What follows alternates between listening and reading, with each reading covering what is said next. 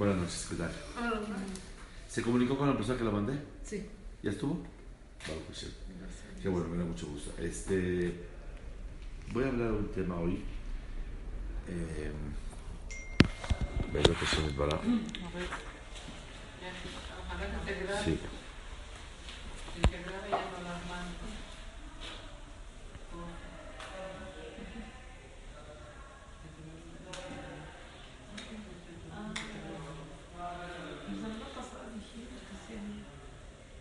Sí, la semana pasada preguntó Hassan que si iba y que si...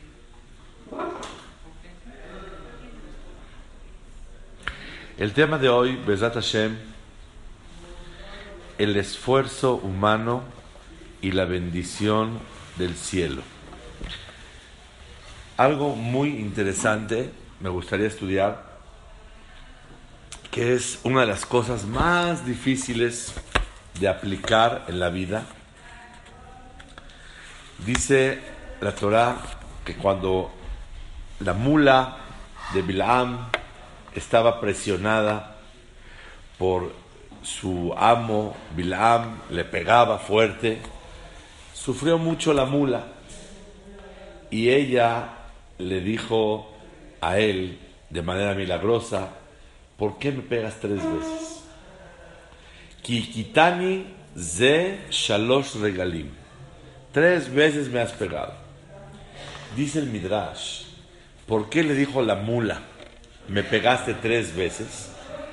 Dice, ¿cómo te atreves a perseguir e intentar dañar a una nación que cumple Shalosh Regalim?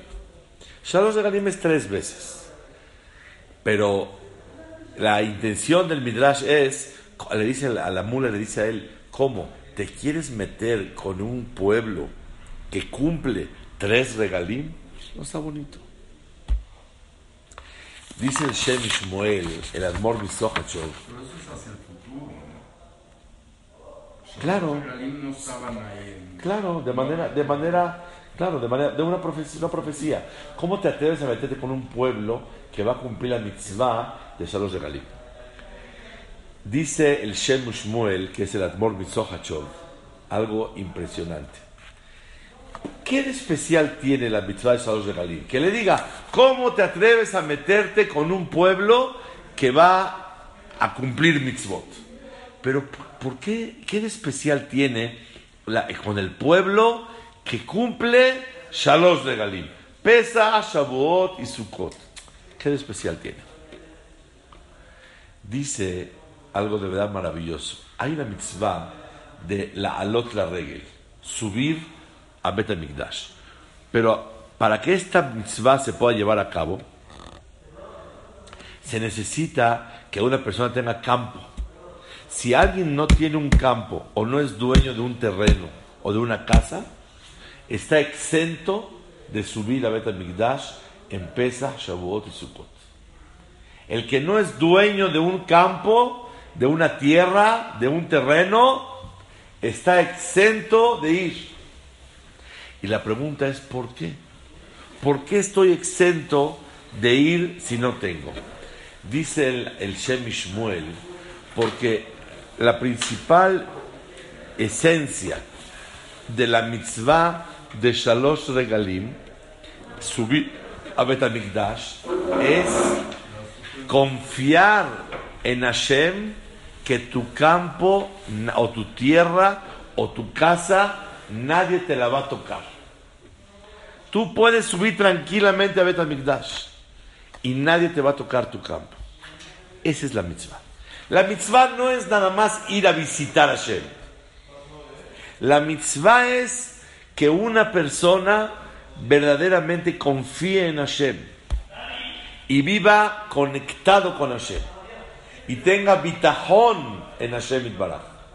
Entonces, todo el secreto de la mitzvah es que tengas campo y te vayas a Bet HaMikdash. Pero si no tienes lo que perder, no tienes un campo, no tienes nada, no hay mitzvah nada más de ir a visitar a Hashem. Por eso Jajamim dijeron, para que una persona tenga la obligación de ir a visitar a Hashem, tiene que tener campo. ¿Qué aprendemos de aquí? Aprendemos que le dijo la mula a Bilam, ¿cómo te atreves a intentar tocar al pueblo que hace la mitzvah de Shalosh Regalim?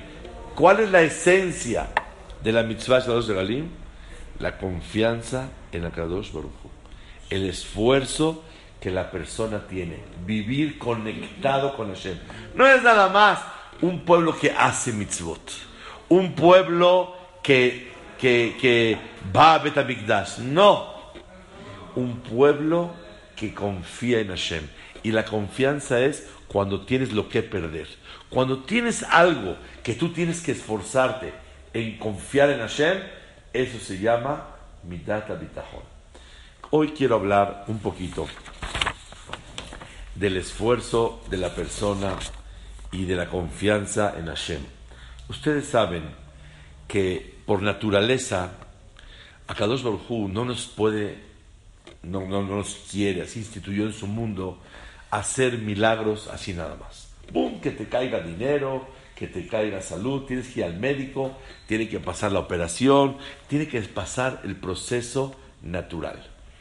Hashem Baraj no nos hace merecedores de puros milagros, sino la persona se tiene que esforzar en recibir la bendición de Hashem por medio de Ishtadlut.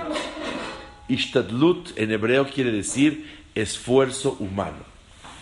Y la persona no merece recibir puros milagros. La persona necesita esforzarse en la vida. ¿Por qué? Porque no merecemos puro milagro como el man del cielo que le cae a la persona. ¿Qué tiene que hacer la persona? Ishtadlut. ¿Qué es Ishtadlut? El esfuerzo humano para lograr las cosas. Por lo tanto, ya que tenemos obligación de hacer Ishtadlut, uno pudiera pensar en la vida que el Ishtadlut, el esfuerzo, es el que, el, que te permite tener los logros en la vida. ¿Qué opinan ustedes? ¿El esfuerzo te permite lograr cosas en la vida? Es una sociedad. No. No es una sociedad. Ayuda, una sociedad. Si no, ¿qué es lo que te permite lograr las cosas en la vida? La confianza en Hashem. No, confianza no es suficiente. Yo necesito esforzarse. El que no se esfuerza, Sí, sí, no lo logra. Pero después de eso, ¿qué es lo que me permite obtener los logros? La bendición de Hashem Itbaraj. Ese es el secreto en la vida. Quiero leer con ustedes hoy una, la introducción de Rabbenu Bahia en Perashat Shelach Lecha. Maravillosa. Dice el rey Salomón, escribió tres libros. En su juventud escribió Shira Shirim. A la mitad de la vida, como a los 26 años, escribió Mishle y al final de su vida escribió Kohelet, Eclesiastes. Dice en Mishle Perek Sus Muhan Leyom Milhama, un caballo listo y preparado para la guerra. Velashem Ateshua. Pero la salvación viene de Hashem. Dice Rabbenu Baji así, escuchen qué cosa tan interesante. El hombre fue ordenado que tiene que hacer todo el esfuerzo al pide de Jateba, de manera natural. Kol mashe bekojo, todo lo que tiene de fuerza y toda su concentración como si fuera, escuchen, como si fuera que todo depende de la persona. Así se tiene que esforzar el ser humano. El ser humano tiene que esforzarse a kol beder jateba. Todo de manera natural. Y luego dejar todo en manos de Hashem. Porque el milagro no recae si la persona no se esfuerza. Y lo principal de la creación del hombre ha sido al, al pide jateba. De manera natural. Por lo tanto, el hombre tiene que hacer esfuerzos sobre temas naturales y, y buscar lo que desea en la vida como aquel que quiere salir a la guerra, que él tiene que esforzarse con, con- con- con, eh, eh, herramientas, con caballos, con carretas, y si él no se prepara, va a ser entregado sobre el enemigo. O como un enfermo que tiene que tomar su medicina, tiene que ir al doctor, y si no lo hace de esa manera, lo más seguro es que Hazbe Shalom le pase lo que le pase por no atenderse. Pero después de todo el esfuerzo humano, lo que voy a decir hoy es la ley de la vida, ¿eh? después de todo el esfuerzo humano y que ya se esforzó e hizo todo Beder Jateba, que no confíe que va a lograr su voluntad, sino por la voluntad de Hashem. No por la preparación que hizo. La prueba está. Mucha gente se pierde en la guerra, aunque se preparó increíble. Mucha gente se salva sin prepararse. Hay enfermos que se mueren con todas las medicinas del mundo. Hay gente que no se, no se, no se enferma o no se cura, sino de una manera milagrosa, sin medicinas. Dice, ¿por qué?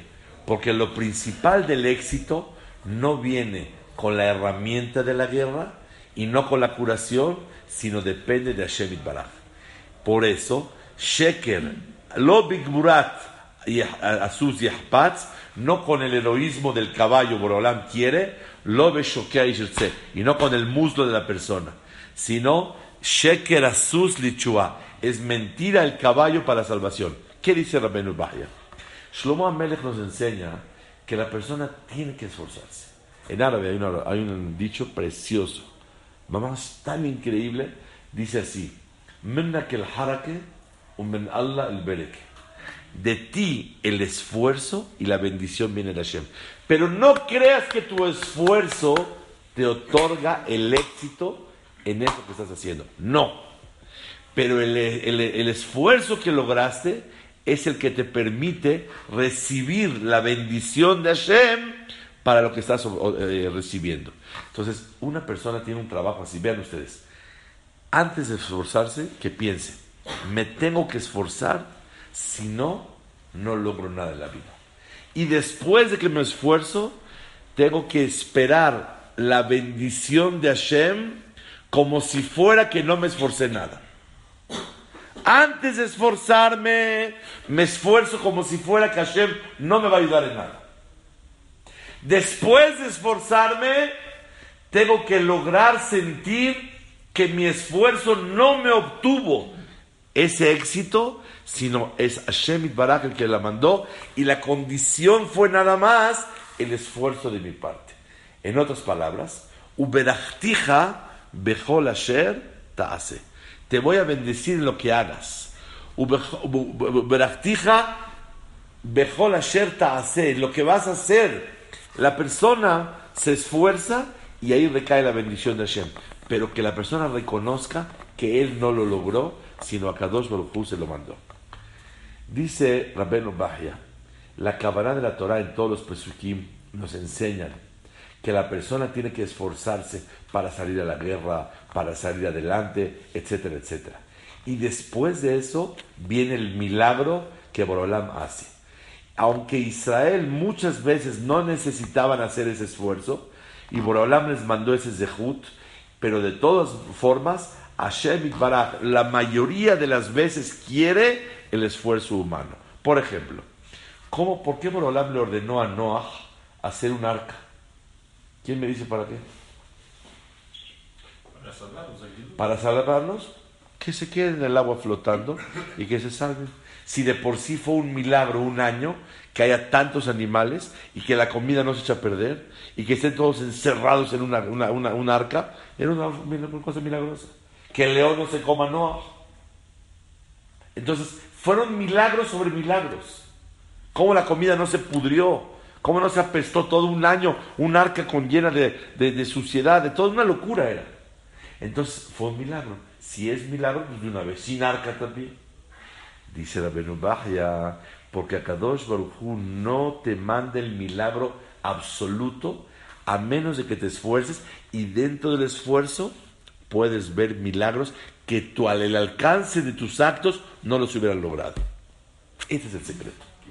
Tú te, el alcance de tus manos no lo hubiera logrado y después de que ya te, esforzaste un poco, Hashem Baraj te lo manda. Vean este lashon. Yadúa Parados en el agua pueden salvarse. De una, de una, de una, de una, arca. La Torah nos obliga a hacer esfuerzos humanos.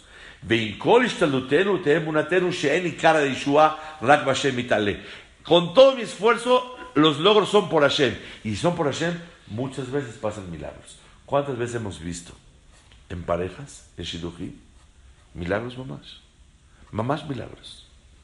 Milagros impresionantes. Pero la persona tiene que hacer su esfuerzo y tiene que hacer su lucha. Y después de esa lucha, Boreolam le manda el milagro a la persona. Es lo que dice el Pasuk Shlomo Amelech. Sus mujan leyó milhama, tu caballo listo para la guerra, pero la Shema Teshua, la salvación viene de Hashem. Y por lo tanto, este es el secreto que quiere Benubach enseñarnos a nosotros. Esta es una introducción. Les voy a contar una historia impresionante. Hace 20 años estaba yo estudiando en el Colel Maor Abraham con mis compañeros. Y de repente llega un jajam y se sienta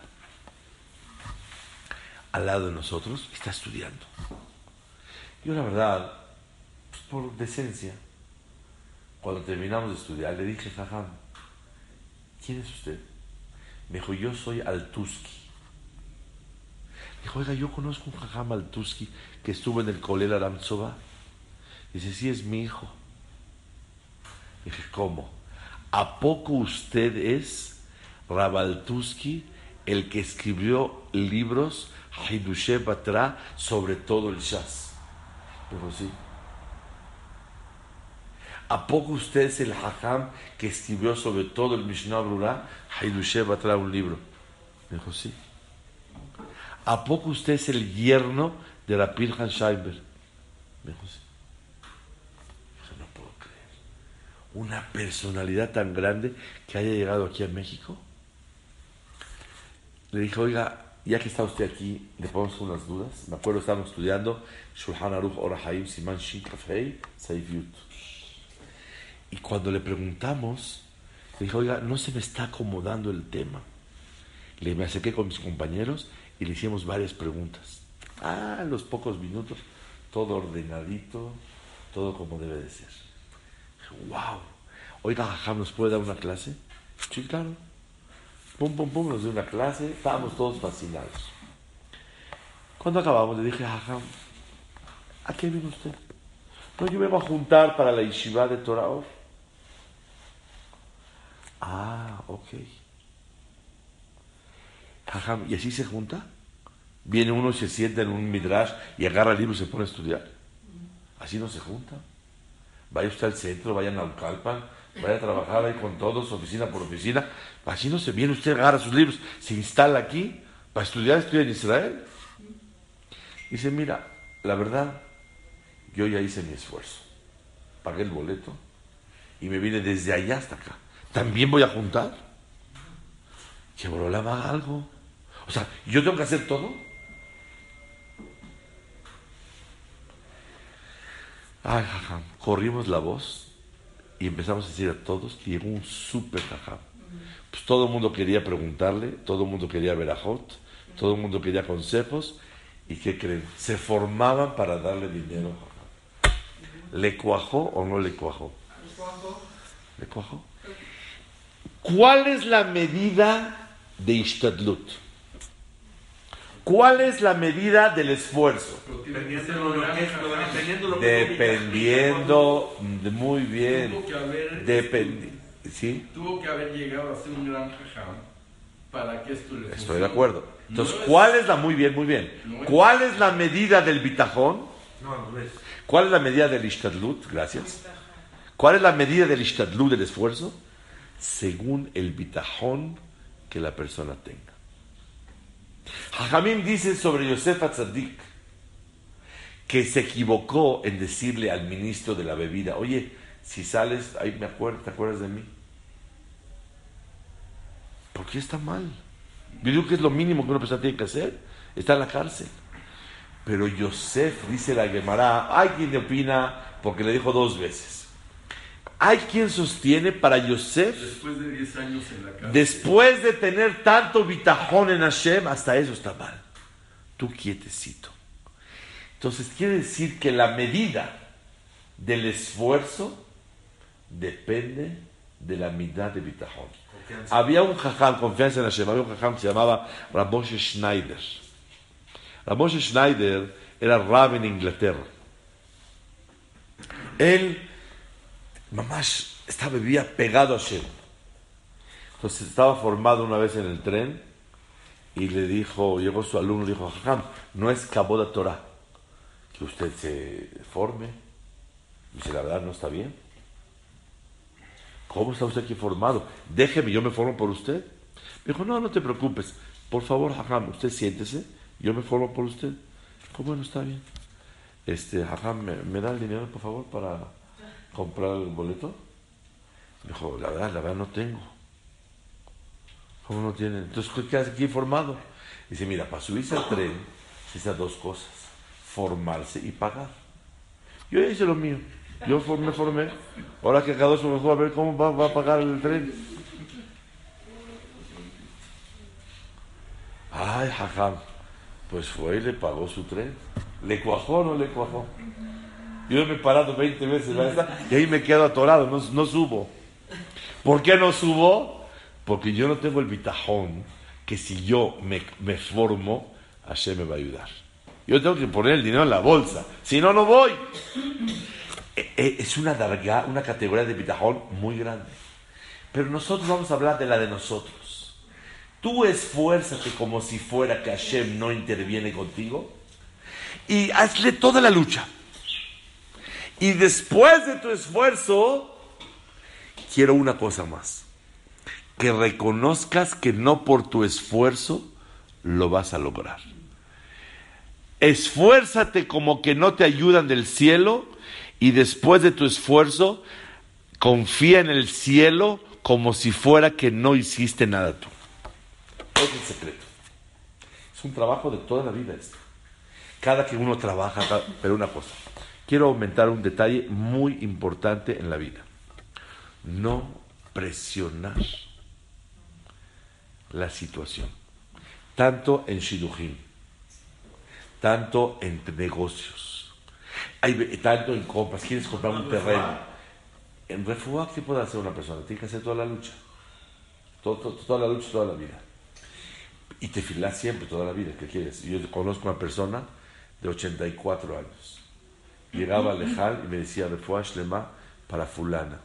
Era una hija de ella, que de él, que estaba enferma. ¿Qué edad tenía de la, de la señora? ¿De enferma? 50 años. 50 años enferma, una enfermedad crónica. Y sigue acercándose a Lejal a pedirle a Shem. Nadie puede saber. Yo les voy a decir la verdad, me alegré muchísimo ayer en la noche. Hice una llamada a Los Ángeles. ¿Por qué? Porque una prima de mi esposa se comprometió a un hijo que llevan más de 10 años batallando. Y Baruch Hashem se comprometió a ellos. Un. Uno no puede saber, después de tanta lucha, cómo Kadosh Baruj manda la Yeshua. Uno se tiene que esforzar, pero un secreto muy grande. Lo lithok et hashah. No presionar la situación. Hacer el esfuerzo, sí. Te quiero vender, te quiero hacer, te quiero el otro. Pero muchas veces una persona quiere presionar una, situación para obtener un resultado. Y eso Hashem no quiere de la persona. Pero eso es teba, es el pie a teba. Oh, Presión es el pie a teba. pregunta, preguntas tú, Sheila muy grande. ¿Acaso eso no se llama el pide de Jateba? Meir, no. Hay que esforzarse normal, echarle ganas. Vas, hablas con la persona, hablas con el cliente, ves si quiere comprar ese terreno, puede comprar esto, todo lo normal. Pero ves una persona está presión y presión. Que hablas y ya no te contesta el teléfono. Le marcas por el otro lado, eso ya es presionar la situación. La persona tiene que esforzarse al pide jateo.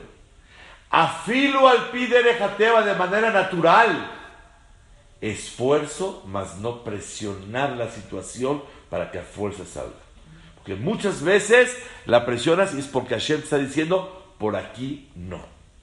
Acuérdense lo que hablamos hace unos meses, lo repito. Rabbi Akiva, siempre todo lo que pasaba en su vida, que decía? Colma de Avid Rahamana le Avid. Todo lo que Hashem me manda en la vida es para bien. Tenía un burro, una gallina y una vela. Una vela, una vela, un quinqué. Tenía una vela con un vidrio. Se llama quinqué. Iba Rabbi Akiva y entró a una ciudad y pidió que si hay un hotel, que se puede rentar un cuarto. No había. Que si hay esto, no hay. Que si hay nada, ni prestado ni rentado. Pues se tuvo que salir de la ciudad y se fue al desierto, afuera, al bosque. Está él allá, de repente, ¿qué creen? Se apaga la vela. Llega un león y se come el, burro. Llega un gato y te es la menú de la gallina. Ya no tiene gallina, ya no tiene gato, ya no tiene nada, no tiene nada. Dijo el colma de David Rahamana, le estaba todo es para bien. Dice Rashi que se enteraron que llegó un grupo de asaltantes. ¿Y qué pasó? Llegó, se apagó la vela, ya no lo vieron. Y si el burro estuviera, haría ruido y lo agarran. Y la gallina igual. Llegó un gato, se come a la gallina. Llegó un león, se come al burro. Y a él no lo tocan. Se apaga la vela. Nadie lo ve y se salva la vida. ¿Qué vemos? Colma de Avid Rahamana le estaba Avid. Pregunta el Benishai. Yo entiendo que él no prendió, que él, el burro pues ya se murió. La, la gallina también. Pero la vela, cuando ves que se apagó, ¿qué harías tú si te apaga la vela? Prenderla. ¿Por qué no la prendió? Dice el Benishai, no nadie camina en el bosque ni en el desierto con una vela en la mano. No alcanza. Si en la calle, pues media cuadra no alcanzas con la vela. Estamos hablando que él tenía un vidrio y se llama, se llama la vela esta, llama quinqué. Tienes toda una vela preciosa, muy bien, y la gente caminaba horas con ella. Y no se apagó. No hubo una tormenta, no hubo un, un huracán, nada, normal. Y se apagó la vela.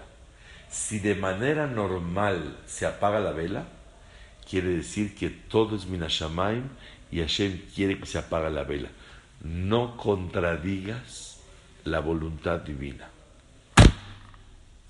Muchas veces yo no te sé aconsejar, ni tú a mí, pero yo a mí sí y tú a ti también. Tú sí puedes saber si estás presionando la situación o estás haciendo un esfuerzo normal. Todo el que lo está haciendo sabe y siente lo que está haciendo. ¿Oyeron el secreto de hoy? El secreto de hoy es el esfuerzo humano y la bendición del cielo. Esfuérzate como que no hay bendición del cielo y cuando termines de esforzarte, confía en el cielo como si fuera que tú no hiciste ningún ishtatut. Así tiene que ser. Acabas de, de- hacer el esfuerzo, por hablar, vas, te toca. Así tiene que ser la persona. En shidujim, en eh, de verdad increíble. Una vez, alaba Shalom, Moisés Saba me dijo, todos los negocios que salí a buscar, ni uno salió. Y los que me llegaron al, escritorio, me salieron. Porque Hashem me quiso enseñar que yo no logro nada. Si no, me llegan a mí. Y les digo, emet, o sea, de verdad es algo impresionante. Cuando una persona ha casado hijos, que haga un recuento y verá cómo cuando una persona hace intentos, muchas veces no sale. Y cuando de repente te llega la oportunidad, las cosas salen. ¿Por qué? Porque Hashem quiere demostrarte que el que dirige la escena es Hashem Itbaraj. Quiero añadir algo de verdad muy, muy importante, verdad Hashem Itbaraj, en la vida. Ahorita que estamos en las tres semanas, hay una, un detalle muy, muy, muy importante que en Berkat Amazon decimos así. La primera verajá es Hazan et Akol. La segunda verajá es agradecer a Hashem por la tierra de Israel y por la comida. Y la tercera verajá es agradecimiento a Hashem por Jerusalén y la Kodesh. In- in- interesante que la verajá de Berkat Amazon, eh, decimos en la tercera, Rahem Hashem Elokeinu Alenu, Veal Israel Amach, Veal Yerushalayim Mirach, Veal Har Zion Mishkan Kevodach, Veal Echalach, Me- Meonach, Veal Mizrach, Ubnei Yerushalayim Mira Kodesh, construye Yerushalayim, todo esto. A la mitad de la verajá, decimos Avinu, Reenu, Zunenu, Parnesenu, Calquelenu, mándanos de comer, mándanos Parnasá, Arvijenu, Arbahlanu, Meram Kol Zarotenu, sacu- protégenos de todos los sufrimientos, Venal, Tatzrijenu, Ledema, Tenor, Basar, Badam, no queremos regalos de las personas, Veloli de Albaatam, ni de préstamos de ellos, nada.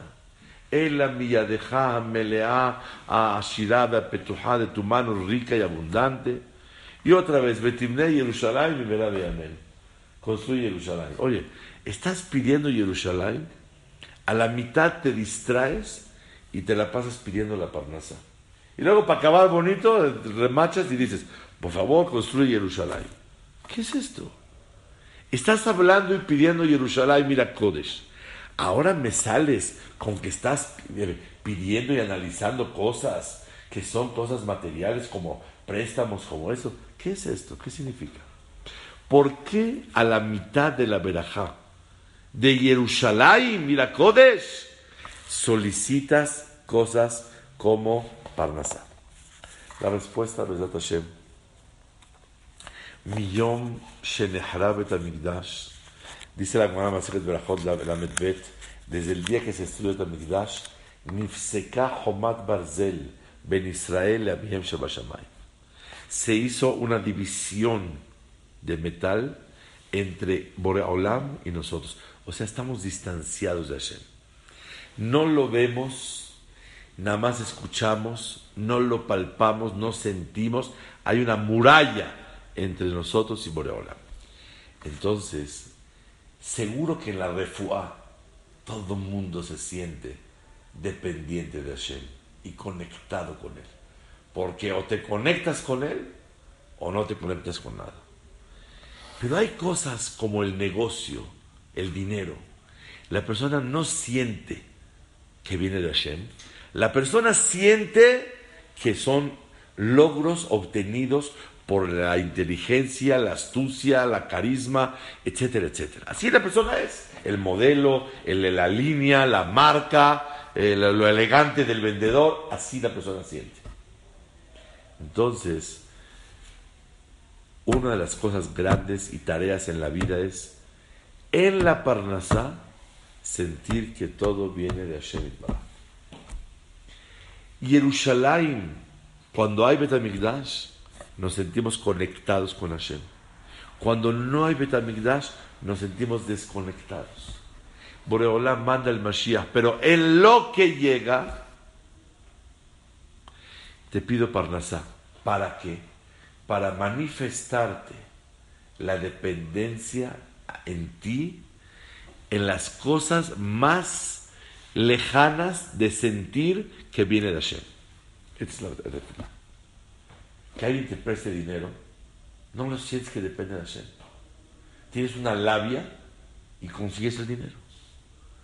Para lograr un negocio, no sientes que, tú lo, que, que, que Hashem lo hizo, sientes que tú lo hiciste. Haz de kaj, les hago una pregunta. Cuando una persona gana dinero en su negocio y te pagan y abres el cajón, ¿te da pena tomar el dinero? ¿Te da pena o no te da pena? No. ¿Cómo no? Si Hashem te lo mandó, ay, me da pena tomarlo. ¿Verdad que nadie siente que le da pena? Al contrario, si yo vendí, pues, abro mi cajón, recojo mi dinero, le pongo una liga y me voy. Yo me lo gasto. Pues es mi dinero. Akadosh Baruj te lo mandó y es mi dinero. Macara. La respuesta es que Hashem Itbaraj, con tanta jochma, te hace sentir que tú lo obtuviste. No que Hashem te lo mandó. La labor de Hashem es hacer sentir que nosotros lo hicimos. Y nuestra labor que es reconocer que Hashem lo hizo. Ese es el secreto de la vida. Por eso pedimos Parnasá, no porque ahora es un momento para pedir Parnasá, sino porque es el momento para conectarse con Hashem. La dependencia une, la independencia separa. Cuando tú pides Parnasá, estás demostrándole a Hashem que dependes de él. Ay, aunque no hay Betamigdash, reconozco que los préstamos de las personas y los negocios son éxito tuyo. Pero, Sí, ¿Eso se puede pedir en Shabbat? sí, claro. De acuerdo, pero es una, es- no se puede pedir pedidos particulares, pero pedidos generales, toda la tefila está llena. Sim, shalom, tová, braja, pedimos muchas cosas en Shabbat. Pero siempre y cuando sean pedidos generales, que se fijaron en la tefila para todos. Ahí la persona puede. ¿Por qué no se puede pedir Shabbat? La persona puede llorar. Pero cuando son pedidos generales, la persona eh, lo generaliza con sus pedidos. Entonces, ¿por qué se pide tefilá de Parnasá en la tercera verajá de Jerusalén? Para sentirme conectado con Hashem. Dependo de ti, Olam. Yo quiero que tú me lo mandes. Y reconozco que todo viene de ti. A tal grado, quiero contarles una historia. ¿Cuánto vale? ¿Por qué es tan grave el enojo? ¿Ustedes saben por qué es tan grave el enojo? Jajamim dicen, colacoes que hilo veda bodazara. El que se enoja es considerado por, por- como que hizo Abodazara. ¿Por qué como Abodazara? ¿Alguien me puede explicar? ¿Por qué es como Abodazara la persona que se enoja? Porque no reconoce el que viene de. Muy bien, muy bien. Debes que venir más seguido, no estás fallando. Porque cuando una persona se enoja en la vida, es, dice el Balatania, no reconoce que todo viene de Hashem. Si la persona reconoce que todo viene de Hashem, no se enoja tanto. Les voy a contar dos historias. Una del que escribió el Rambam Frenkel hace 40 años. Se llama Rabshabetai Frenkel. Él escribió, sacó un tomo de libros precioso del Rambam que se llama Rambam Frenkel. Ah, tiene una de cosas y detalles y escritura. Juntó un grupo de hajamín grande para poder escribir esto. Durante varios años, costó millones de dólares hacer todo este proyecto. Entonces, Dan Jajamim estudiaron todo el Rambam profundamente, vieron referencias de todos los lugares, etcétera, etcétera. Se enteró que en Egipto había un Ktav Yad, un manuscrito de Rambam. Le dijo, la verdad, si yo estoy escribiendo, revisando todo el libro de Rambam, pues me conviene. Habló con los árabes, si, si se lo venden, no querían, no querían, no querían. Años le tardó negociar que se lo vendan y otros años a cómo se lo van a vender. Hasta que Baruch Hashem, vas, cerró trato y lo, lo compró. Una fortuna le costó. Estaba sentado en su escritorio y estaba comparando lo que dice Rambam con lo que tenía y su secretario que le ayudaba estaba al lado de él y tenía un vaso de café y el secretario sin querer mueve el café y se cae en el manuscrito. ¿Qué le pasó? No, no se enojó. No se borró. No, no se enojó. No, no sé si se enojó o no, pero no se borró. Se rompió el manuscrito. Porque como es viejo el papel, cuando le cayó el café, se hizo un hoyo. Un hoyo. No se borró. Se deshizo el papel.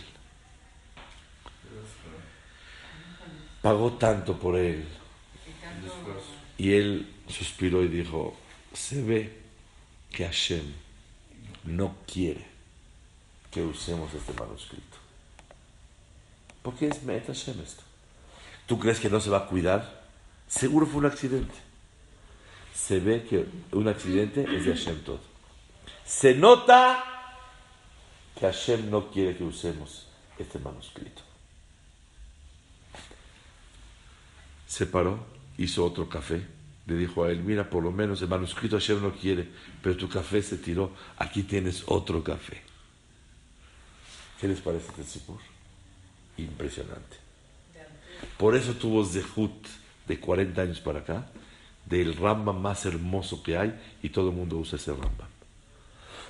Una persona que sus midot las tenía refinadas. Rambam, Zichonol Ibrahá, Rosh Yeshiva Torah Badat, escribe en su libro Ataral Amelech, que por cierto tuve el privilegio que él me lo regaló personalmente, y ahí trae que su madre, siempre cuando era niño, le contaba esta historia.